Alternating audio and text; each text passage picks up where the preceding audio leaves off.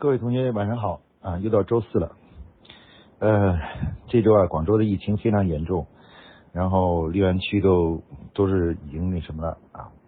已经这个很多感染的病例了。不过我们夸克的微信课会始终伴随大家啊，我这个一直会继续给大家做这个微信课。那么今天呢，我们还是继续向大家介绍关于产品管理的主题。呃，我们今天呢将介绍关于产品生命周期管理的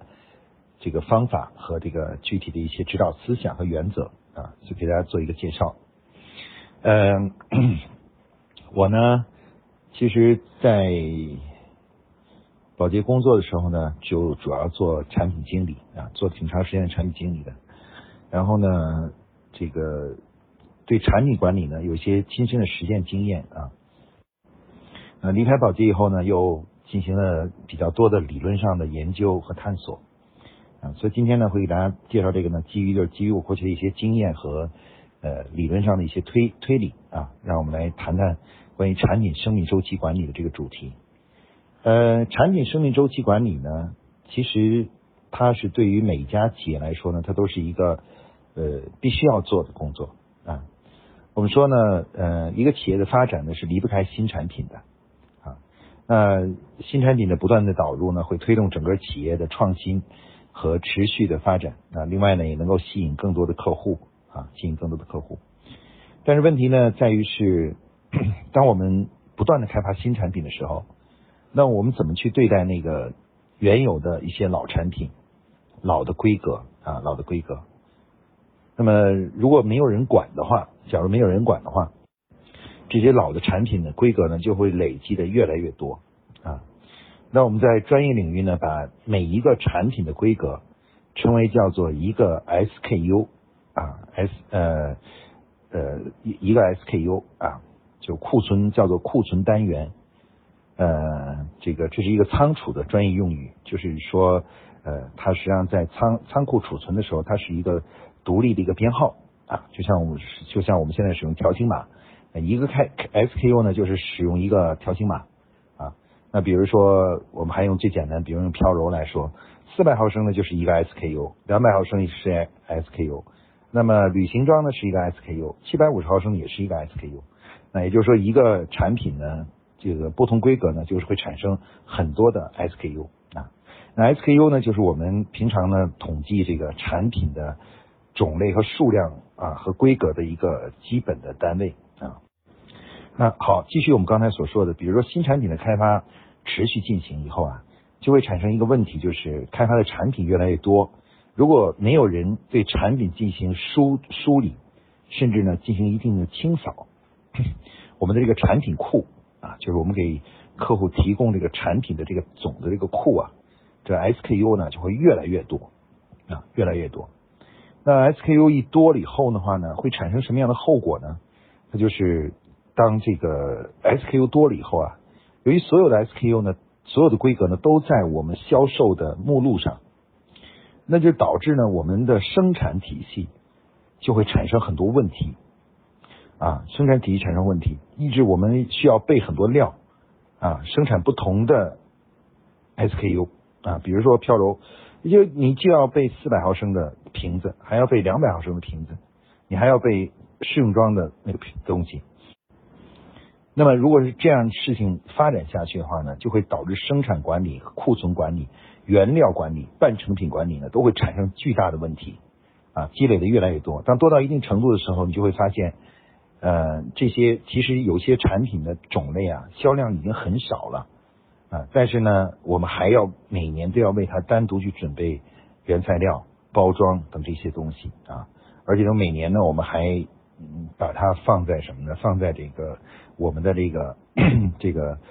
等于说菜单上，就是一个产品的目录上啊，经销商有可能会点，有可能去下单啊。那么为了解决这个问题呢，就诞生了我们今天探讨这个主题，叫做产品的生命周期管理啊。也就是说，一个我们这个产对于产品的管理呢，不仅要管生，还要管死啊，不仅要学会去开发新产品。还要去淘汰老产品。嗯，当然用老产品这个词并不合适，因为有些产品呢是慢慢会成为经典的产品啊，可以得到消费者的喜爱啊，广泛的喜爱。其实有的时候也不需要去对它进行呃淘汰，因为它是经典产品，比较稳定的销售的这种东西。呃，那我们应该淘汰什么呢？淘汰是准确的说，产品生命周期管理呢是要淘汰那些呃价值比较小的品种。问题是我们怎么来去衡量一个产品的价值是大与小呢？这就是一个成大问题了。每年我们怎么用什么样的一个数字和指标来衡量它的大与小呢？哎，这个呢就用上了我们上一期所讲的一个一个标准，就是 MSU 啊。我们上上一期曾经讲过了啊，对销对一个产品表现最好的评价数字不是销售额啊，而是什么呢？而是这个 MSU 啊，也就是说是用这个对一个产品评价这个好与坏呢，是用它在一年里面给我们贡献的毛利单位能贡献多少毛利单位。换换句话说呢，也就是这个 MSU 呢，也就反映了什么呢？产品的这个叫做盈利能力啊。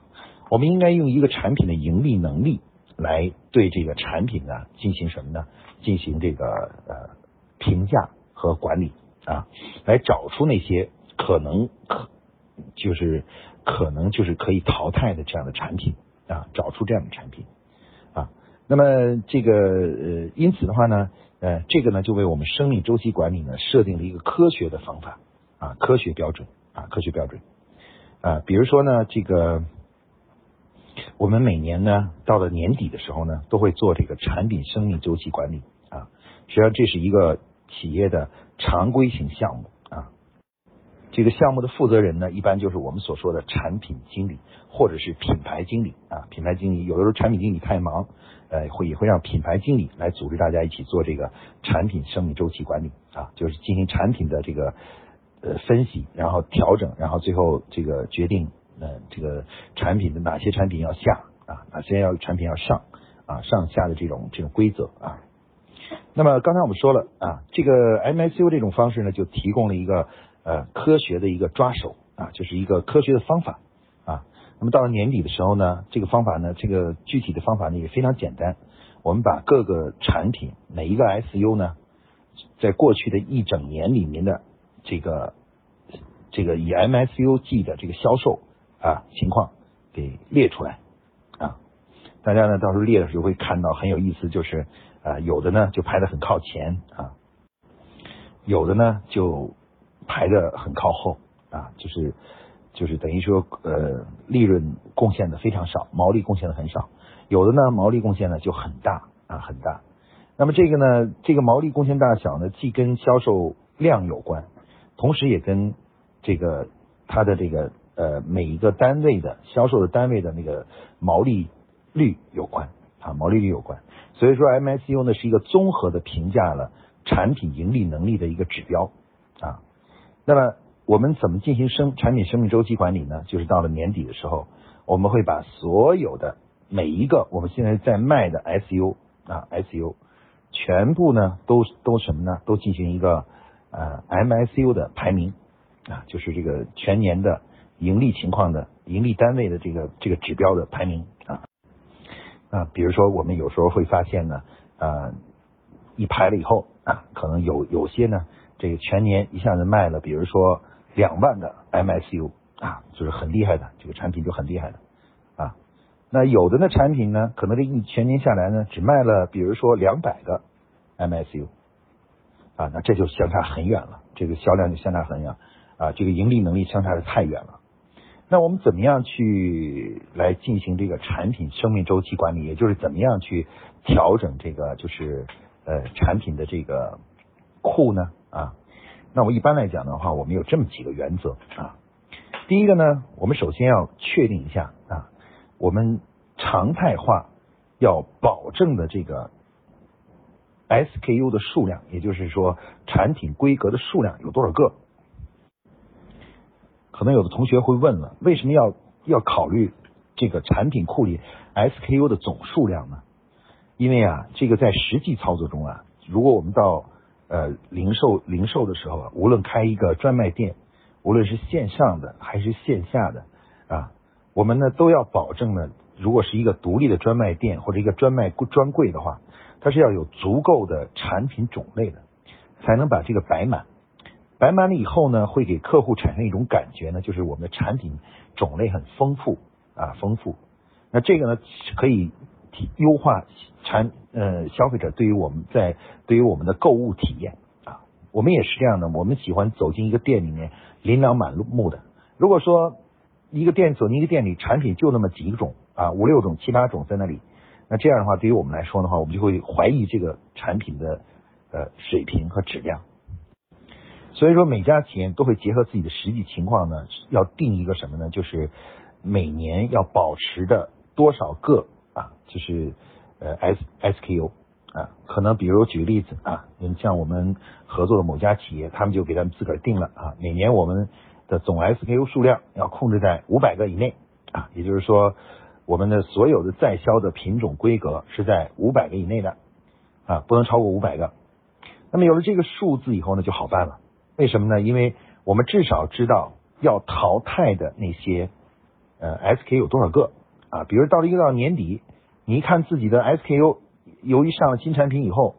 已经有比如说五百八十个这个 SKU 了，在这新的一年里面，我们各个产品都上新产品，结果上了八十个 SKU 出来，那你要根据刚才我们说，如果我们定的是五百个 S SKU 这个数量的话，那你在年底的时候呢，首先你就知道了。你不管用什么办法，你就要淘汰八十个 SKU 啊，那就是你至少先知道自己要淘汰多少。呃，知道这个数字以后的话呢，第二步呢就是说找出这八十个来啊，那这个八十个我到底是淘汰哪八十个呢？对吧？那这个呢就用上刚才我们说的这个 MSU 的排名啊，这个排名啊就是等于 M MICU 啊进行一个呃排名。这个排排了以后呢，其实呢一排完名以后，总有些呢产品呢这个销量呢是排在后面的，MSU 是排在后面的。那么我们可以呢就把后面那个排在最后这个啊指定数量的这八十个 MSU 就把它给哎按做出计划，从明年几月几号开始啊，然后我们就这个不再生产了，也不再销售了。那大家知道生产和销售这个关系啊是非常微妙的，因为我们是有库存的，不管哪一种产品，从某种意义上都会有库存。呃，有的时候呢，我们为了减少损失，无论怎么样，都先要把库存产品想办法处理掉啊。那也就是说，即使你的年底的时候，你决定啊，有些产品你不做了，你也你也要安排好这个时间啊。比如说，可能从十二月一号开始，我们这个品种就不再生产了，不再供货了。然后呢，这个可能到了明年的三月一号开始，我们这个产品就下架了，就是货架上就没有了。那为什么有这么一个周期安排呢？最主要的就是因为要把库存处理掉啊，多多少少还是有些库存的啊，你要想办法把这个剩余的库存呢把它处理掉，这样的话你才能彻底下把它下架啊，把它下架。那么这个呢，其实就是我们说的产品生命周期管理的一个非常简易和简单的办法啊，也就是说。就是两个核心的数字，一个数字就是说你每年度啊，这个要保持的 S SKU 的总量是多少个啊？另外一个呢是呃这个你的排名啊 M S U 的排名，排名完了以后呢，把这个排在后面的呢就给它去掉啊。那这个呢，这两点呢，就是我们生产品生命周期管理的最核心的两个科学方法啊，一个是限定。SKU 总数，一个是呢，就是呃，这个进行呢，对他们的针对他们过去一年的销售情况呢，进行排名啊，进行排名，排名完了以后呢，我们最后呢，就是按照数量的要求去掉排在末尾的这些产品，然后呢，就马上制定计划，安排他们的这个叫做停产到下架这个过程啊。那有的同学会提一个问题，说王老师。有的产品是我们今年刚上的，因为一个新上的产品嘛，短时间内销售是很难达到要求的，因为它的宣传啊也好，知名度也好，短时间内没上去，所以说这这样的产品一排名的话，肯定都排在后面啊。好了，那么我想跟大家说的是呢，一般来说呢，我们都会呃要求呢一个产品的总销售时间呢是超过一年的，我们才来参与这个排名啊，参与这个排名。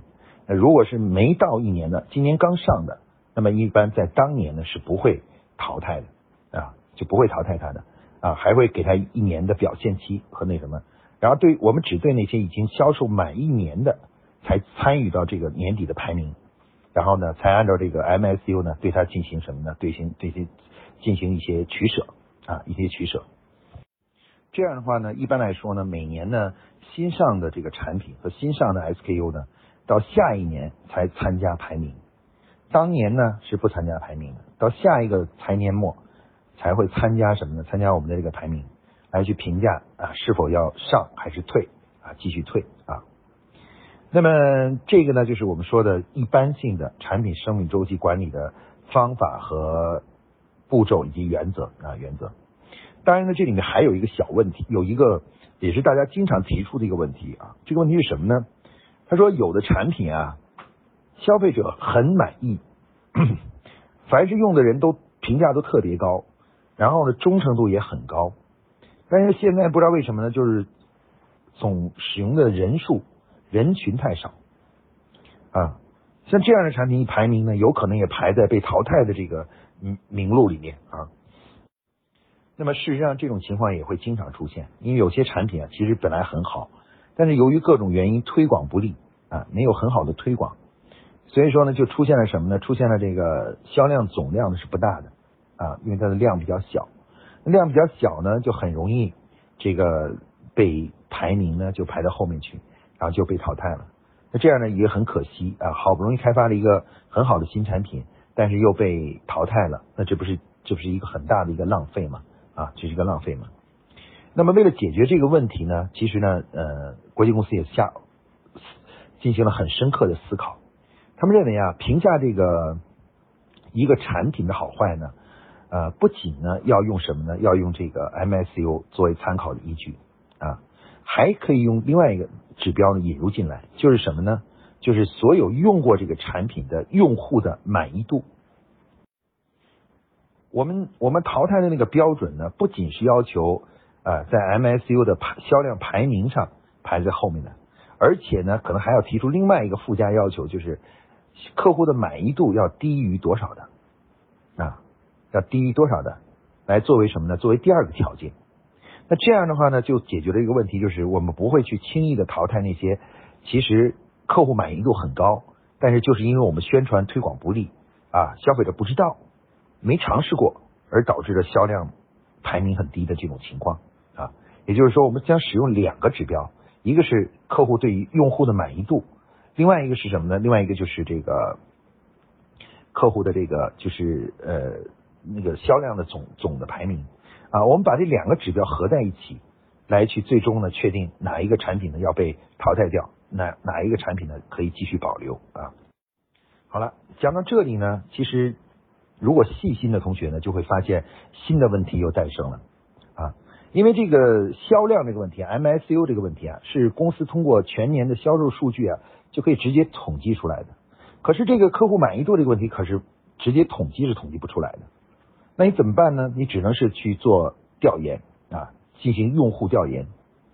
那这用户调研呢，就得另另有费用，另有预算，还需要时间啊。那有的企业就会觉得，哎呀，这又比较麻烦啊，比较麻烦。我还要做用户调研，然后再还要再排名，才能最后确定哪些产品是那什么。其实呢，在这一点的话呢，国际公司呢也都经过了深入思考啊。事实上呢，每年呢，在年底的时候呢，每家企业呢，针对整个的企业的全年各个品牌各个产品的运营情况呢，都会做一个重要的调研，叫 ADP 调研。而这个 ADP 调研中呢，是从三个方面，是从呃消费者对品牌的偏好、对购物过程的满意度以及对产品的满意度三个方面进行调研，所以我们把它叫 ADP 三个方面啊。那么如果一个企业啊每年做年底的时候，啊，做年度经营计划的时候，就做了这个 ADP 调研的话，那这个 B P 值呢，就是什么呢？就是客用户的满意度啊。